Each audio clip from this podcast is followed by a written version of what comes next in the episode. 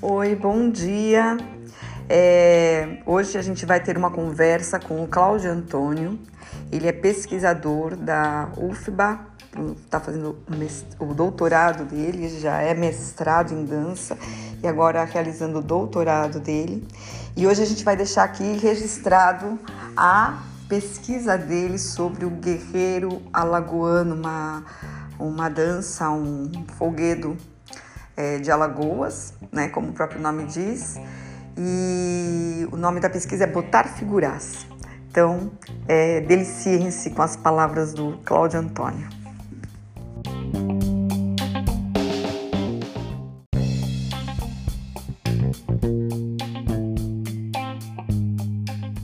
Oi, Cláudio. Oi, Tuti. Tudo bom? Tudo. Acho que a gente pode começar daqui agora. Sim. Já está sendo gravado. Ok. Como é que você tá? Tudo bem? Tudo bem. Então, quero começar o podcast dizendo que hoje a gente vai fazer uma conversa com o Cláudio, que está fazendo uma pesquisa de doutorado sobre o guerreiro alagoano, é isso, Cláudio? Exatamente. O corpo, o corpo e suas multireferencialidades, você vai poder falar direitinho o nome do trabalho. E então eu chamei o Cláudio porque ele está num momento bem assim de fechamento, de encerramento da, da pesquisa, né? E acho que é uma oportunidade tanto para ele refletir sobre tudo que ele vem construindo, como também é deixar registrado para quem quiser né, escutar esse podcast é, dentro desse recorte da criação na dança, né, da criação da pesquisa na dança, no corpo e do movimento que é o centro da, desse podcast do Corpo Presente. Então, com vocês, Cláudio Antônio, Cláudio Antônio, Claudinho. Primeiramente, te agradeço o convite, a oportunidade de estar falando um pouquinho do meu trabalho.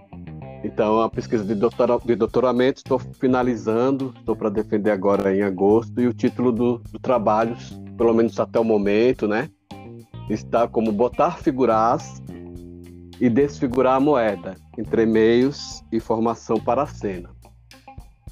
Etnometodologia de uma cínica dança pessoal. Então, a partir do título, eu vou é, tentar esclarecer um pouquinho sobre o trabalho. Primeiramente, botar figuras significa, na linguagem do guerreiro alagoano, que é uma dança tradicional de Alagoas, é uma dança que surge a partir dos reisados, mas ela incorpora outras brincadeiras como pastoril, a dança dos congos, coco alagoano, e é uma dança que é praticamente nova, surgiu em 1930, assim, os primeiros registros sobre essa dança.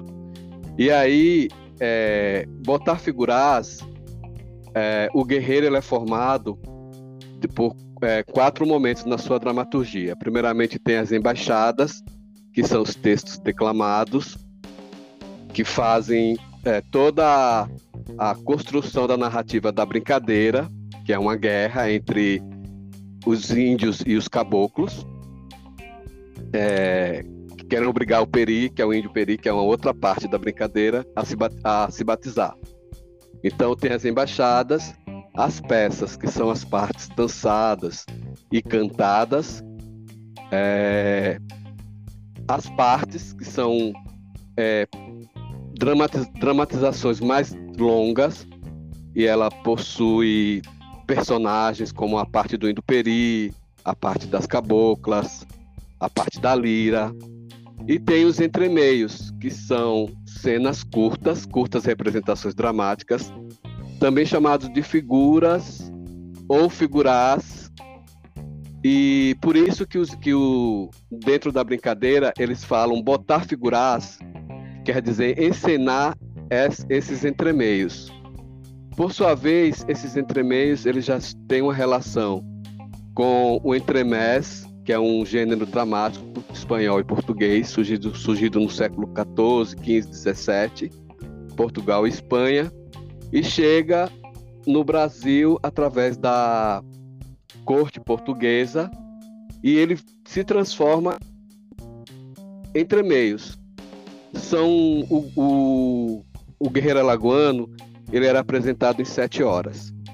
Então, durante essas sete horas, esses entremeios fazem a descontração do público, porque é um, um enredo dramático, uma guerra, com partes com mortes, com todo um, com batalhas. Então esses entremeios eles, eles são a, a parte mais da, da de, é, é, da brincadeira, do lúdico. Então são vários é, figuras ou entremeios. Por exemplo, tem o doido, tem a burrinha, tem a calu, tem o lobisomem, tem o papafigo. é, vários, tem o é, o Zabelê, a Calu, são vários, vários. São então, nesse, então, nesse meu trabalho, primeiramente, eu mapeei a encenação desses entremeios, que, como seria botar esses figurás. Os botadores de figurás geralmente são homens, são sempre homens, e eles têm só essa função dentro da brincadeira, de botar essas figuras, de encenar. Então é um artista solista que tem um, um toda um, uma metodologia de encenação dessas, perso dessas personagens. Por isso que o título é Botar Figuras e Desfigurar a Moeda. Porque esse trabalho tem relação com o cinismo, que é um movimento cínico da antiguidade, que lhe nomeia o nome do meu grupo, que é a Companhia Cínica Dança. O cinismo, por sua vez, ele possui alguns conceitos e como autarqueia, que é capaz de você se autogerir, é, a parresia, como a arte de dizer a verdade, e desfigurar a moeda, que seria cunhar uma outra moeda, ou seja, modificar a moeda corrente. Isso se refere tanto aos valores morais da época, porque o, o fundador da, do movimento cínico é Antístenes, mas Diógenes, chamado de Cão, é o que é o percussor desse movimento, e ele faz uma uma chacota, na verdade, ele cria toda uma, uma forma de viver totalmente independente da, dos filósofos de Atenas, né? Da Grécia de Atenas. Então ele cria, ele era um verdadeiro performer, ele, ele entra na é, audiência de Platão, Platão diz é um animal bípede, ele chega com a galinha degolada, uma galinha é, de, é, nas mãos e diz: Eis o homem de Platão. Então ele tinha muito essa questão da performatividade. E desfigurar a moeda, tem uma lenda que ele, o pai dele, é, falsificaram a moeda é, de Sinope, que é o local que ele morava, e ele é obrigado a fugir, é, é comprado como escravo, é vendido como escravo, e cria toda uma uma construção dentro da sociedade grega totalmente revolucionária, anárquica, né? Então, que é o ponto do cinismo. É greco-alagoano, é isso? É. Então, botar figurais e desfigurar a moeda tem essa relação com esses dois, com essas duas, com essas duas historinhas que eu contei, tanto a relação com o guerreiro como a filosofia cínica. Greco, Aí continuando. Greco-alagoano. Greco-alagoano. Aí, é, continuando, o título é Entre Meios e Formação para a Cena. Por quê? Porque quando eu comecei a pesquisar o Guerreiro, dentro da academia, foi no ano de 2006 que eu era aluno da escola de dança fazendo a graduação. É. Então, fiz um projeto de iniciação científica para começar a pesquisar o Guerreiro durante um ano, mapeei toda a, a dramaturgia, e esse trabalho foi é, dando frutos né, até hoje. Então, quando eu é, demarquei os entremeios, eu comecei a fazer um processo de encenação em dança pessoal, que já, tá, está relacionado com o butô, com essas cenas. Só que eu não tinha nenhum registro dessas cenas. Eu fui ter colher dados dessas encenações, dessas, dessas botar figuras agora no doutorado, que já foi um capítulo do meu doutorado, que é trazer essa poética de encenação como era feito, porque não é feito mais, porque a brincadeira era feita em sete horas e hoje está apresentada em 40 minutos. Então, o guerreiro que a gente vê hoje só são é um, uma, uma mostra é, as pessoas as pessoas vestidas, algumas músicas, algumas peças, mas não é o guerreiro como ele era apresentado durante essas sete horas de 1930, 1900 até 1970, 80 ainda tinha essa construção desses guerreiros. Muitos mestres morrem, né, quando eles mostram uma, uma construção, uma brincadeira toda pela tradição oral. Então, todo esse conhecimento vai embora, tem toda a questão também da própria cultura popular ser desvalorizada, enfim, todo esse contexto social e esse conhecimento ele vai sendo perdido. Então eu comecei a criar os meus entremeios, criar as minhas figuras a partir desse registro. Por exemplo, a borboleta. A borboleta é ensinada dentro do guerreiro de uma maneira, tem uma música, mas eu fiz para uma, uma desfiguração, que eu estou tratando dessa questão da desfiguração como uma modificação para linguagem de dança pessoal. Então, tem referências da dança popular pela própria pesquisa acadêmica, pela é, etnografia da dança, tem referências, mas não é o entremeio que era colocado dentro do guerreiro. Por isso que eu estou falando numa desfiguração, entendeu? Aí esses entremeios de formação para a cena, é, a partir eu comecei a criar esses solos, criei primeiro a borboleta, depois criei o Zabelê, depois criei o Fúria, a Sereia, o Fúria, o Louco. É, e agora no doutorado eu fiz o Messias e. Ai, uma, eu esqueci, por incrível que pareça, mas enfim. É porque eu tô um pouquinho ansioso para falar então, sobre. Calma. é. calma que no, durante a conversa, aí essa, esse que você esqueceu vai aparecer. Sim. Então, aí é formação para a cena porque eu fui construindo um, uma linguagem de dança pessoal, que eu estou chamando de cínica dança pessoal, com essa relação com o cinismo, e também com essas corporalidades, é, a partir das dinâmicas de movimentos, estados e corporalidades que foram criadas com esses entremeios, com a borboleta, com a sereia, com fúria, eu comecei a dar aula é, oficinas de corpo, trazendo essa, essas, essas referências desse trabalho com os entremeios. Então, primeiramente, eu, quando eu concluí a graduação em dança, que foi a minha segunda graduação, eu fiz um estágio com portadores especiais, né?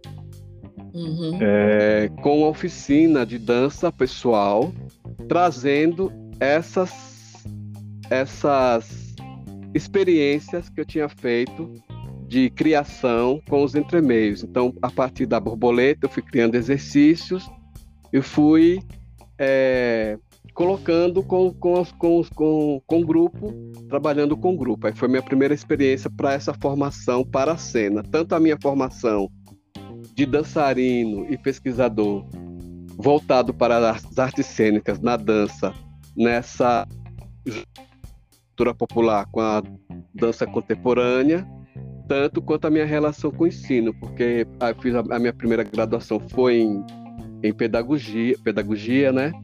Uhum. E antes de eu, de eu, me tornar um pedagogo, eu já atu, comecei a atuar nas escolas a partir da, da minha experiência com arte, com dança. E então é, depois dessas oficinas, dessa, dessa primeira oficina, aí a coisa foi tomando um corpo. Terminei a graduação, depois eu fiz um mestrado, onde um mestrado que é o projeto com encenação, onde eu, onde eu aprofundei mais o estudo com o guerreiro alagoano, que eu tinha feito na iniciação científica de um ano, e também descrevi esse, esses entremeios criados pela, pela minha cínica dança pessoal, pelo meu grupo Cínica Dança, uhum. ou seja, por mim. E aí virou uma dissertação onde eu é, aprofundo mais toda essa dramaturgia do guerreiro alagoano, essa estrutura do guerreiro alagoano. Uhum. É uma uhum. pesquisa participante porque eu conheci o Guerreiro no ano de 2000, quando eu terminei a graduação em pedagogia, e comecei por interesse com a cultura popular, sempre gostei e me interessava, achava que era uma, o Guerreiro o que tinha de mais significativo dentro de Alagoas, dentro de Maceió, que é que é a minha cidade, né? Essa tua experiência e... com o guerreiro, Cláudio, ela foi vivencial? Você foi assistir uma dança? Como é que foi esse contato inicial com o guerreiro alagoano? Então, quando eu terminei a, a universidade de pedagogia, uhum. eu Alagoas. Em Alagoas, eu pensava em fazer, continuar os, os estudos, né? Mas mais na área da, da educação. E aí eu comecei a frequentar o grupo de guerreiro mensageiro Padre Cícero, que é esse grupo de guerreiro que eu faço parte até hoje, entendeu? Tá. E ele pertencia ao mestre Manuel Venâncio. O mestre Manuel Venâncio morreu em 2008 hum. e esse grupo passou para o grupo para, o, para as mãos do mestre André Joaquim dos Santos, que é o mestre atual. Então eu comecei a frequentar os ensaios do mestre Venâncio, é, assistia, porque no, na, na, brincadeira você pode participar, você assiste, mas também você pode dançar, entendeu? Então eu também dançava. E aí quando é, esse projeto se tornou, o Guerreiro tornou-se projeto de iniciação científica, e a minha relação com o mestre foi mais profunda, porque todo mês eu ia para Alagoas, eu estava morando em Salvador, né? Uhum. Nessa, já fui para Salvador para fazer a graduação de dança que era um sonho antigo, era, era um, o meu sonho era primeiro fazer a graduação em dança. E aí, quando eu consegui fazer, eu entrei nesse projeto de iniciação científica e todo mês eu ia para Alagoas e entrevistava, fiz, fiz, contato com o mestre, fiquei fazendo essa pesquisa meio que participante, né? Uhum. Então foi assim a primeira, essa primeira, esse primeiro contato foi em 2000 que eu ia assistir, conheci o mestre depois, quando eu fui para a faculdade em 2006, que tornou o projeto de iniciação científica, aí a relação ficou de pesquisador, né? A relação mais de amizade, de interesse, mas mais nessa, nessa com o objetivo da pesquisa. Então, antes de tudo, você dançou com o grupo, né? Você, você participou vivencialmente com as brincadeiras. É, eu brinquei. eu não falo dançar, eu falo brincar. a gente brinca. É uma brincadeira, porque é uma grande diversão. E o que me interessava era essa brincadeira enquanto processo de cognição, entendeu? Enquanto educador, enquanto pedagogo. Sim. É isso que me interessava. Que era, era entender como é que acontecia o conhecimentos, epistemologias locais, que foi que eu, que eu consegui fazer mais ou menos no, com o projeto de iniciação científica, né? Uhum. Com esse olhar, com esse interesse, né? Então, você quando te... E você sabe, só assim, te interrompendo, mas ah. co colaborando, complementando, é, enfim, é, quando eu comecei há muito tempo atrás desenvolver projetos, né, para dar aula em São Paulo, eu tinha, eu tenho um que está escrito até hoje, eu nunca coloquei ele em prática, mas o, o nome do projeto era Dançar é Brincadeira, né? Sim. Que era um, um projeto para criança, né? Sim. Porque essa questão da brincadeira é coisa muito séria, né? Sim, sim. E Tem um livro, tem um livro de uma pesquisadora lá em Alagoas chamado Brincadeira é Coisa Séria. É, exatamente. É. A única, mas é que você falou do brincar, que não se fala dançar, se fala brincar, né? E, do brincar. O brincar, ele é ele é muito rico, né? E a dança, o corpo, né? Brincando, né? É, brincar é cognição, né? Brincar são procedimentos cognitivos. Por isso que a, a pedagogia dá tanto ênfase, né? A ludicidade como como, como embasamento para as pessoas que estão que vão atuar na área de educação, né? Essa questão da ludicidade, da brincadeira, é, a criança está produzindo conhecimento ali, né? A interação, tem todo na um verdade, processo cognitivo. É tudo, tudo para afirmar o respeito ao brincar, né? Sim. É o respeito ao brincar e assim como a criança tem que ser respeitada no seu brincar, né? o, essas danças populares que trazem a brincadeira também como, como elemento, né? Como atuação, como forma de você se comportar nessa, nesse jogo, né? Corporal, é, também deveria ser respeitada, né? É, aí não é respeitada porque a gente já vai entrar na questão política da cultura, né, da, da construção cultural, né, da, do processo de colonização, várias questões complexas que complexas, mas que é bom tocar, né? É bom tocar. Eu acho que a gente pode tocar mais para frente quando eu começar a falar, inclusive, dessa formação para a cena, que é, eu comecei a ensinar esses entremeios com oficina, e depois eu fui atuar na, dentro da universidade como professor voluntário, né? Mas mais para fazer essa ter essa experiência de ensinar tudo que eu tinha aprendido nessa relação de cultura popular e dança e educação e graduação em dança e, e mestrado como professor universitário. E aí quando eu entro na universidade, entrei em 2019 para dar uma disciplina chamada lecionar disciplina chamada Danças Populares de Alagoas. E aí é que você entra nessas questões que é a questão do corpo, que eu falo do corpo brincante e do corpo do Estado. Uhum. Né? O corpo do Estado, ele tem dois braços, né? Que é um braço da religião, né? O braço da, do exército e as duas pernas, uma é o trabalho escravo e a outra mercadoria. Então esse corpo ele domina sobre o corpo brincante nessas questões, porque não interessa para ele a ludicidade, não interessa para ele processos vivos, porque o que interessa é a mercadoria e o trabalho escravo.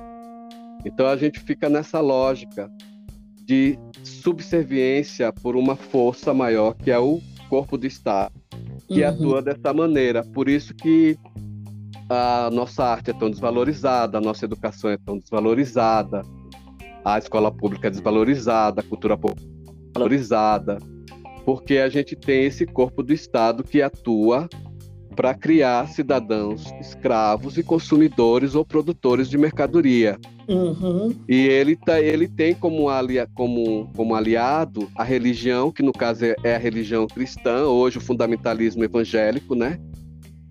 Que está assim no, em alta, e o exército, que é a, a guerra. E essa guerra, quando eu trato dentro da disciplina das danças populares de Alagoas, e depois eu ensinei outra disciplina que é danças, danças populares do Brasil, hum. eu fiquei muito centrado nessa questão do de partir do guerreiro alagoano para refletir a guerra, a guerra enquanto processo de formação de civilizações, de culturas, de base para toda essa construção sociológica que a gente tem hoje de neoliberalismo, de globalização, todas essas essas coisas, essas forças que colocam é, as brincadeiras, a cultura popular, o guerreiro alagoano, por exemplo, quando eu comecei a pesquisar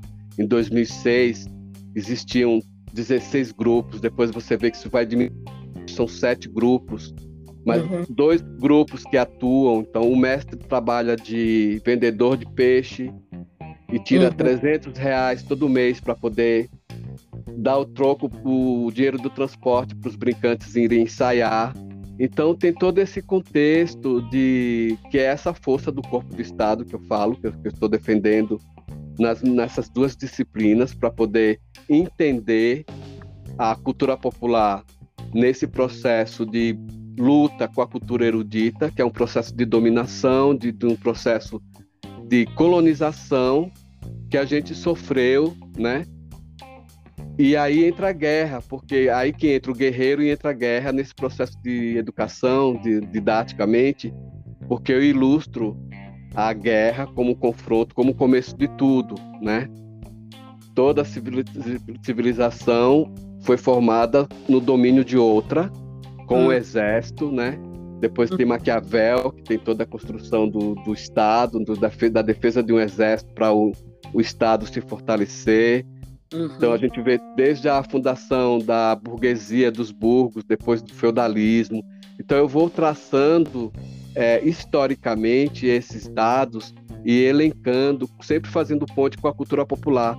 Então a uhum. guerra, por exemplo, a guerra que a gente tem tão presente em todas, em, na maioria das danças populares, nas congadas, é, no maculelê, uhum. nos reisados, nos guerreiros sempre são guerras. Essas guerras, elas são representações da guerra de cristãos e mouros. uhum. principalmente na em Portugal e Espanha, né? Então a gente traz dessa luta de, portu, de cristãos e mouros, ela ela adentra dentro dessas brincadeiras populares sempre com, com esse clima de batalha, sempre tem a guerra, sempre tem a disputa, os caboclinhos têm luta. Então essa luta, essa luta, essa guerra não, não é só a representação dos mouros e cristãos, mas também a guerra entre as tribos indígenas que aqui existiam quando nós éramos Pindorama, antes do Brasil ser Brasil, né? Nós éramos Pindorama. Então as tribos já se confrontavam aqui, já tinha guerras. Depois vem a colonização portuguesa com a cruz e a espada, e aí isso aumenta essa violência.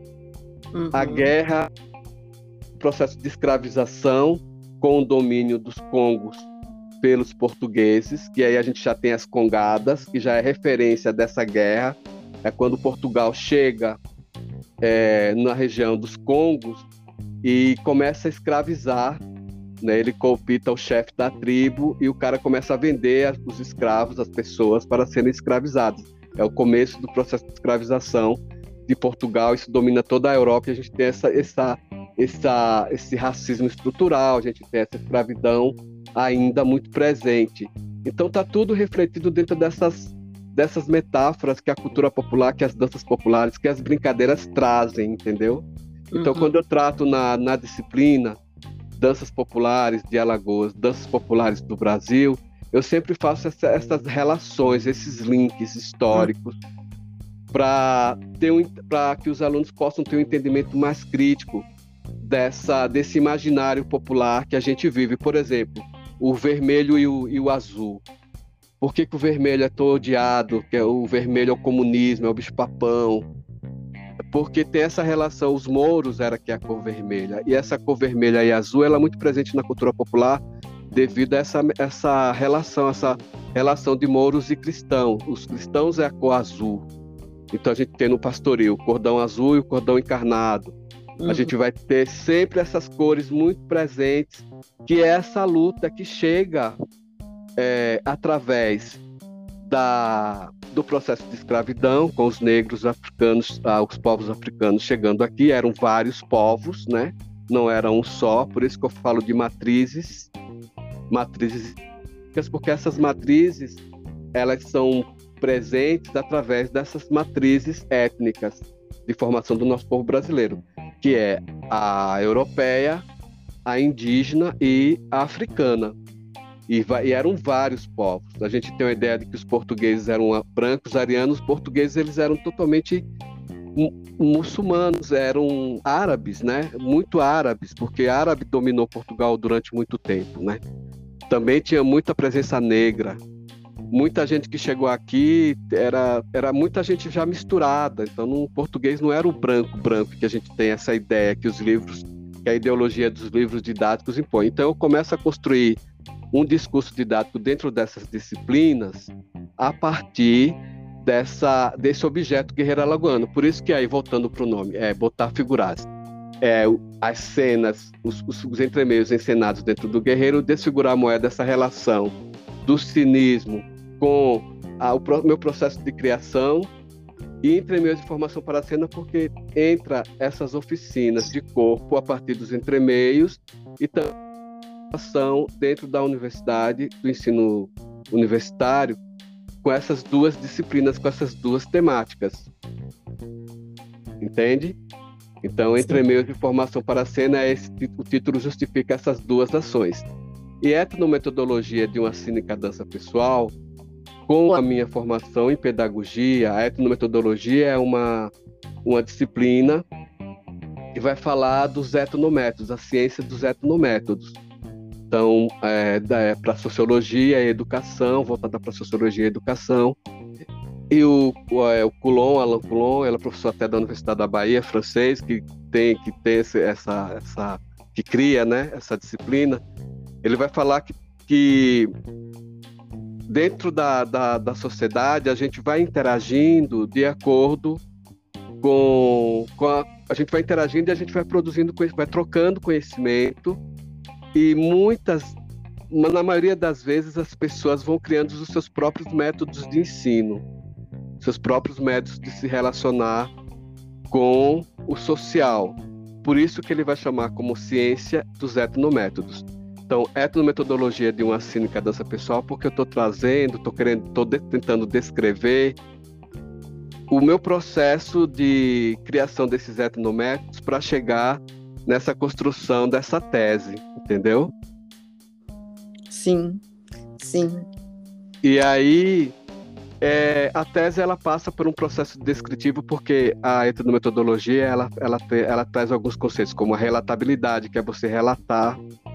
Quando você relata, você também faz a reflexividade. Relatando, falando agora com você, eu estou fazendo essa reflexividade sobre o meu trabalho, sobre essas questões que você colocou, é, principalmente nas questões políticas, né, que deu esse discurso todo. Que faz parte, né? Que, que faz, faz, parte. parte. e faz aí parte. é a coisa muito legal de você traz nessa questão de toda essa essa coisa que tem por trás da expressividade daquele jogo, né? Que não é um Sim. jogo que acontece do nada. Ele é um Sim. jogo que vem é, declarar, né? toda essa violência que ocorre, sim, né? Sim, e, sim. E, então, porque assim, a gente tem vários jogos, né? E, sim. E a gente ouve muito falar de das danças de resistência, dos cantos Sim. de resistência, né? Sim. Nada mais é do que isso, é um homem Sim. expressando a violência que ele sofre por ele Sim. ser índio, por ele ser negro, né? Sim. E normalmente sofre dos povos que são colonizadores daquele espaço, lugar, né? Que vem para fazer um um uso dessas forças, né? Isso. Dessas forças humanas, né? E aí, quando a gente volta lá para o brincar na história da criança, a criança branca, negra, índia, seja lá qual for, ela também é fonte de uma de toda uma violência para se implicar uma espécie de colonização capitalista, de um Sim. modo de observar e ver o mundo, né? Então Sim. a criança ela é violentada na sua mais tenra idade para ela enxergar o mundo dentro dos valores daquela sociedade. E ela, o brincar dela também é afetado com isso, né? Sim. E outra, além levando, dessa questão. Estou aproveitando a tua, a tua dissertação para falar um pouco dessa, dessa violência que os povos sofrem, mas Sim. que a gente, enquanto estrutura humana, né, que chega nesse mundo, a gente acaba sofrendo também. Hoje, né, quantas crianças nascem, elas já são violentadas desde o ato do seu nascimento, né? Sim. E tem outra coisa também que eu acho que é importante destacar, que não é só essa violência que também é trazida, eles também trazem coisas do imaginário religioso deles, uhum. do imaginário do, do imaginário das cantigas populares, das, das cantigas dos cantos de trabalho. Sim. Todo esse é trazido para como a forma de vivenciar ancestralmente, pela ancestralidade, pela memória, essa Sim. essa essa experiência que era comum nas tribos, que era comum é, entre eles, né? Entre os Sim. povos africanos, entre os povos indígenas. É, até o e próprio vai guerreiro, sendo... né? Você Sim. trouxe a questão do guerreiro, é o índio tem que ser batizado, né? Isso, exatamente. O índio peri é obrigado a se batizar. E esse índio peri, de onde sai esse índio peri? A gente tem o índio peri no, no Guarani, né? Uhum, uhum. Então, aí eu estou falando também de uma desfiguração, que é um conceito que eu estou tentando elaborar bastante, para explicar, eu tô, tô, tô defendendo a tese, a hipótese, de que sempre essa desfiguração ela é muito presente, porque desfiguração é uma modificação, tá? Então, os, os, os entremeios, eles já, eles já saem dos reisados. Quando eles vão para o guerreiro, eles já são modificados pelos, pelos etnoartistas, pelos botadores de figurados. Sim. Então, o guerreiro, quando ele é formado, ele é desfigurado, ele é modificado, porque a base dele é os reisados, mas ele incorpora o pastoril, ele incorpora a dança dos congos, ele incorpora a dança dos cocos, os torés indígenas. Uhum. Então, é essa desfiguração, essa modificação. Além disso, os entremeios também é, eles eram entremeses em Portugal e Espanha. Certo. Era gê- era um gênero dramático. Martins Pena tem, fazia as, as comédias dele como, como um entremés. Uhum. Isso eu coloco no meu trabalho também. Nessa pesquisa foi é, demarcado essa transição dos entremeses para os entremeios. Então ele é o entremés é um gênero dramático e Uhum. depois vira cenas curtas dentro dos rezados e dentro dos guerreiros. Entende? Sim, os bailados, Cláudio, os bailados, né? Quando começou o bailado, os balés, eles também, eles tinham a, o balé, depois você tinha pequenos intervalos, Sim. onde vinha uma pessoa cômica, vinha fazer uma brincadeira. Os vinha fazer- entremeios. É, que também eram É, entremeios. na É, entremeios. É porque o entremeios, ele, ele também vem de entremets, meu francês, entremets. Aham, entremets, aham, que é um prato servido antes do prato principal. E, é, essa, e essa, esse, essa, esse prato servi, servido antes do prato principal foi incorporado nas artes, na música, no teatro. uhum, Então tinha essas pequenas cenas, que é o teatro de variedades, que vai sendo essas cenas Sim. curtas, que, as, que entra para poder abrir para grande, para grande atração, entendeu? Sim. Então os entremeios eles eram também é, muito cômicos e eram totalmente jocosos, políticos. Eles foram proibidos numa certa época de serem representados em Portugal, Espanha, porque Uhum. criticavam a sociedade local, colocavam os tipos sociais, né, tiranos na roda, né, porque era é, é, encenado na rua, né? Uhum. Também foi para o teatro, claro, mas surge dessa dessa dessa comédia dell'arte, dessa dessa desse saltimbanco, sabe, desse teatro des- popular, dessa dessa coisa circense, mambembe. É, e dessa coisa que desafia o poder, né? Sim, que É tá ali sem, é exatamente que está ali sem nenhum vínculo capital vamos dizer assim que está na rua que, que é habita o ser livre né é a resistência. e, que é a própria resistência exato E os guerreiros eles resistem, quer dizer, o- os, os, brincade... os, os, os fazedores de cultura popular, eles resistem, né? Eles, criam, eles também são cínicos, porque eles criam um estado paralelo, eles não querem saber, eles, eles, eles se auto mantêm, eles, eles continuam ensaiando, eles continuam se apresentando, eles Hum. não deixam a brincadeira morrer. E o Estado virou uma coisa paralela. Precisa que o Estado, sim, dê conta, mas o Estado não quer dar conta porque ele tem esse corpo que eu já descrevi aqui, que é esse corpo da violência, dessa manutenção desse status quo para manter escravos e consumidores e, e mercadorias. Então, todas essas práticas educacionais, artísticas que a gente está lutando para as quatro, lingua quatro linguagens artísticas estarem incorporadas dentro da escola. Todo ano são 40 pessoas numa universidade de cada curso de, de, de artes que se forma. Não abre concurso, é professor mal pago, a cultura popular não tem apoio. É, o cara, quando ganha, o mestre tem um prêmio lá em Alagoas, que os caras, é, patrimônio vivo, mil reais, os caras ficam uns três meses sem receber esse prêmio, quatro meses, o Estado não paga. Uhum. Para ele provar que ele é patrimônio vivo, ele tem que fazer, tem que, é, elaborar todo um documento, todo uma, um portfólio, coisas que é muito distante da realidade deles, né? Então eu acho que Uhum. teria que, como estado ideal, seria centros populares de cultura, né? Esses, esses, essas, esses espaços de formação, porque são espaços de formação, brincadeira se transformarem em espaços de cultura, né? Então, em vez de liberar imposto para a igreja, liberar para as casas de cultura, né? Dentro dos, dos, das periferias, porque a questão sempre é centro e periferia, centro e periferia. Então, a periferia é periferia, centro é centro. E o que, que é centro? É o sul, né? Sudeste e Nordeste. Sudeste é uma outra construção, Nordeste é uma outra construção. Uhum. Não de inferioridade de pessoas, melhor é melhor, arte melhor ou pior. Não, mas é na questão política mesmo, estrutural. Uhum. Estrutural.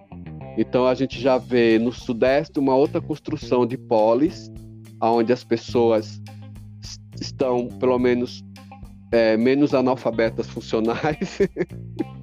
Aparentemente. Ela- aparentemente elas elas é, conseguem conquistar mais direitos do que as pessoas do Nordeste, porque ainda está nesse sistema de capitania, né? Da usina, né? Precisa manter essa, precisa manter essa essa estrutura agrária. Por exemplo, Alagoas é muito agrária, Alagoas não tem indústria. Que faz parte manu... de um grande jogo, né, na verdade. Sim, que é esse jogo. Sim, jogo. que é esse jogo. Mas voltando para a minha tese, ela é isso, ela, ela trata desses, desses, desses entremeios sendo colocados dentro do guerreiro, desses entremeios sendo desfigurados por mim, pela Companhia Cínica Dança, e do meu processo de ensino, tanto das corporalidades entre meios, quanto das, das disciplinas é, abarcando o tema das danças populares, da cultura popular, tanto em Alagoas quanto no Brasil. Então, meu trabalho, ele praticamente ele faz esse, essa estrutura através do, do meu relato, uhum. e eu vou, vou fazendo uma bricolagem de, de conceitos, de, de teorias, de coisas que me foram que é a questão da multireferencialidade da teoria que embasa o trabalho, dessas multireferências que foram construindo a, a minha tese, porque a minha tese é fruto do, um, do conceito sujeito, trajeto, objeto. Sim. Fala um pouquinho então desse sujeito, trajeto, objeto. Sujeito, trajeto, objeto é o, é o conceito da etnosonologia, que é outra disciplina que faz parte do que eu faço parte do programa para defender esse doutorado é a disciplina-chefe, na verdade, da, do programa da Escola de Teatro da Universidade Federal da Bahia, que fala do, da quebra do etnocentrismo, da, de processo de descolonização, para entender as práticas e comportamentos humanos espetaculares organizados, que são os peixels, que é outro que é o conceito-chave da etnosonologia. E a etnosonologia ela defende o, o conceito de sujeito, trajeto, objeto, para o pesquisador em artes cênicas nessa disciplina, que está dentro dessa disciplina. Então, o sujeito sou eu, dentro do, dentro do entendimento do, do que eu sou, podendo descrever o que eu sou, que é muito difícil descrever o que você é, mas fazendo um memorial, descrever esse trajeto até chegar ao objeto, até chegar aos entremeios. Então, o meu trajeto vem é, eu, enquanto alagoano, que saio de Alagoas, eu, eu, enquanto sujeito alagoano, que saio de Alagoas com 10 anos, certo? Em 1974 venho para cá em plena ditadura, conta nem sabia que existia, estava com 10 anos, chego aqui em São Paulo. Então tem essa, já tem uma, uma, uma quebra de, uma, de, de cultura aí, já tem uma, uma, uma barreira de cultura. Primeiro pelo clima, todo o contexto. Então, dos 10 anos aos 25 anos, eu vivi aqui em São Paulo, fui crescendo, fui crescendo em cima de bullying, de baiano, chamado de baiano o tempo inteiro. então, eu tive que me construir enquanto paulistano, entende? Depois eu conheci a dança, com 20 anos. Aí a dança que foi a minha grande modificação. A dança para mim foi é, Eros e Psique. Eu falo na minha tese que é Eros e Psique. A dança me curou, a dança me salvou. Uhum. A dança me mostrou é, grandes amigos.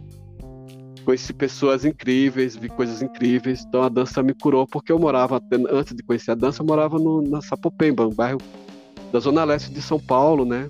Totalmente periférico. E depois que eu conheci a dança, eu fui morar no Bexiga. Além de morar no Bexiga, fui conviver com artistas, com intelectuais. Isso foi muito favor, foi muito positivo na minha formação. Entende? Então, aí já está o sujeito. Depois eu volto para Maceió, que já estou falando. Aí começo a fazer dança aqui, foi quando eu te conheci. Conheci várias pessoas da dança, fiz escola municipal de bailados e fiz um monte de coisinhas e ao mesmo tempo fazer um monte de coisinhas era muito difícil por conta da minha questão econômica, né? Sim. Então assim, então foi muito difícil. Aí foi quando eu decidi ir para Salvador em busca de uma de um sonho de uma graduação em dança.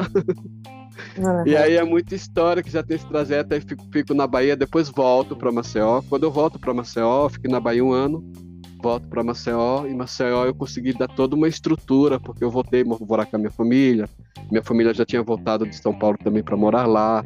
Eu tive todo o embasamento da minha família e eu fui construindo a minha carreira de artista e a minha carreira de educação, porque a educação para mim foi que me manteve economicamente. Uhum. Tá? Então, aí surgiu esse cara que é professor, pesquisador, artista, professor, pesquisador. Uhum. Depois, com a dança e atuando nas escolas, eu fui fazer esse curso de pedagogia. Depois desse curso de pedagogia, foi quando eu conheci o Guerreiro, e daí eu sempre nessa busca, né? que é um, chega um momento que não dá mais, a pessoa tem que buscar coisas. Aí eu falei, quer saber de uma coisa? Eu vou, atrás do meu grande sonho, eu vou fazer vestibular para dança. Aí fiz vestibular, passei em sexto lugar, na Uau. Bahia. Aí Uau. fui para Bahia. Quando eu cheguei lá, eu já estava com 35 anos, meus coleguinhas tinham 20 anos, né? 19, 18. Mas eu nunca, nunca coloquei essa questão na frente, porque senão não, não estaria em lugar nenhum. Hoje eu tenho 56 anos, né? E estou terminando esse doutorado. Tem pessoas que terminam aos 30, mas cada pessoa com o seu trajeto, cada pessoa com a sua história. E com o seu objeto. E com o seu objeto. e com o seu objeto. E aí agora é o, a, o, o momento é de fazer essa defesa, né? De mostrar esse trabalho para a banca, para os professores e depois deixar lá na biblioteca para quem quiser ler, se alguém chegar quiser ler, se alguém quiser ler. E tá nesse exercício de atuação, né? De é nessa luta, na luta, a arte da guerra. A vida é uma arte da guerra. Eu coloco no meu trabalho. A arte da guerra, a referência, né? É, que com Sun certeza no fim daí, né? Que no fim daí ela é uma, é uma continuidade, né? Mas que tudo se vincula, tudo se liga uma coisa à outra, né? Isso. E é muito bonito ver o comprometimento, porque como você falou, né, é fazer estudar dança, que já é algo assim completamente desestatizado, né? E é bom Sim. que seja desestatizado. Eu acho Sim. que é ainda é o que sustenta a dança é quando ela não está estatizada, porque quando ela está estatizada acabou a dança. Ela só vai cumprir mais um papel na, na grande cultura, né? Sim. Então, é, essa dificuldade de se fazer, de se criar, de se manter, de se compor, de descobrir todas essas Sim. questões, de valorar, de fazer uma Sim. crítica, né? Então, tudo isso é o que, na verdade, dá insuflo para para a dança, né? E para se conectar a essas manifestações. E é um trabalho que eu vejo, assim, Cláudio, de um, de um valor, não é só porque a gente está aqui no podcast, não, mas é um. Você vê a trajetória do teu contato, da compreensão, como isso vem mexer com você, com as suas origens, né? Como isso vai fazendo todo um sentido para você na tua vida, né? Sim. né? Então é um trabalho Sim. de uma riqueza para além né, das disciplinas de conhecimento que a universidade e a academia elas têm como, como base, é, é todo um conhecimento, uma, uma, uma tradução, vamos dizer assim, do que, do que se passa hoje naquelas, Sim. sei lá, os 10, 20 minutos, meia hora, não sei quanto tempo tem hoje a manifestação do guerreiro, que você traduz isso, você traz, né? Você revela. É, então, e ao mesmo é tempo é tem. Incrível. Muito eu incrível. queria só completar assim, porque esse estudo, inclusive o, o, grupo de guerreiro que eu estou, que é o mestre, ele começou a colocar os entremeios. O mestre uhum. começou a criar, já tem três entremeios. Uhum. Já fez a burrinha. Então uhum. é um uhum. trabalho que está reverberando, as pessoas estão falando mais, né, entre meios estou sendo convidado para dar aula, estou sendo convidado para falar, como fui convidado agora para falar com você. É. Isso é muito bacana. E aí, só para fechar, essa defesa da cínica dança pessoal, uhum. que é essa questão desse processo da minha afirmação enquanto dançarino, com assim, como cínico, como através do movimento cínico, porque se eu fosse pelos, pela, pela lógica local, pela lógica, sei lá, real, é, eu, eu, eu queria. É, a, a, o objetivo era ser bailarino, sabe? E ser bailarino nesse país é muito, é muito difícil né, em vários aspectos. E aí eu entendi que com a cínico, sendo cínico, através do movimento cínico, eu posso fazer a minha dança como Diógenes fez a filosofia dele. É, a dança é a sua filosofia. Isso, a dança é minha filosofia. É a sua filosofia, né? É muito isso. lindo isso, né? Esse eu faço a dança no meu barril, eu tenho o meu barril. Porque... Cada, um tem, cada um tem um barril, né? Isso. Vários barris, assim. Isso. é isso. Colocar o barril embaixo do braço e poder, poder ser nômade, né? Sim. Mas o importante é atuar, né? Fazer gosta, fazer com paixão, né? Se sentir Sim. potente, se sentir importante, se sentir Sim. livre, livre também de uma certa maneira. Uhum. Construindo o seu próprio caminho, a sua própria pesquisa, que é essa questão do trajeto, né? Sim. Então, e que tudo... vem o pós-doutorado depois dessa trajetória toda. É, né? você sabe que eu já fiquei, eu já comecei a ficar é, em depressão, minha depressão, porque eu falei assim, puta merda, que... eu desculpa a expressão, o que eu vou fazer agora quando eu terminar esse doutorado? Não porque vai desde, ser editado, desde... tá? Eu já fiz duas graduações, eu fiz mestrado, tô no doutorado, falei assim, eu vou fazer outra, outro doutorado. Aí eu achei um doutorado para fazer né, em, em, educação. Aí falou, será que as pessoas têm dois doutorados? Tem. Comecei a olhar na internet, tem dois doutorados. Eu fiz um projeto, mas enrolado com a tese, falei, não, isso é loucura. Porque também pós-doutorado só tem uma vaga, né? Não tem muita vaga para pós-doutoramento, né? Mas você vai achar Geralmente... um lugar. Ah, sim, certeza. Você vai ter para onde levar o seu barril. É, né?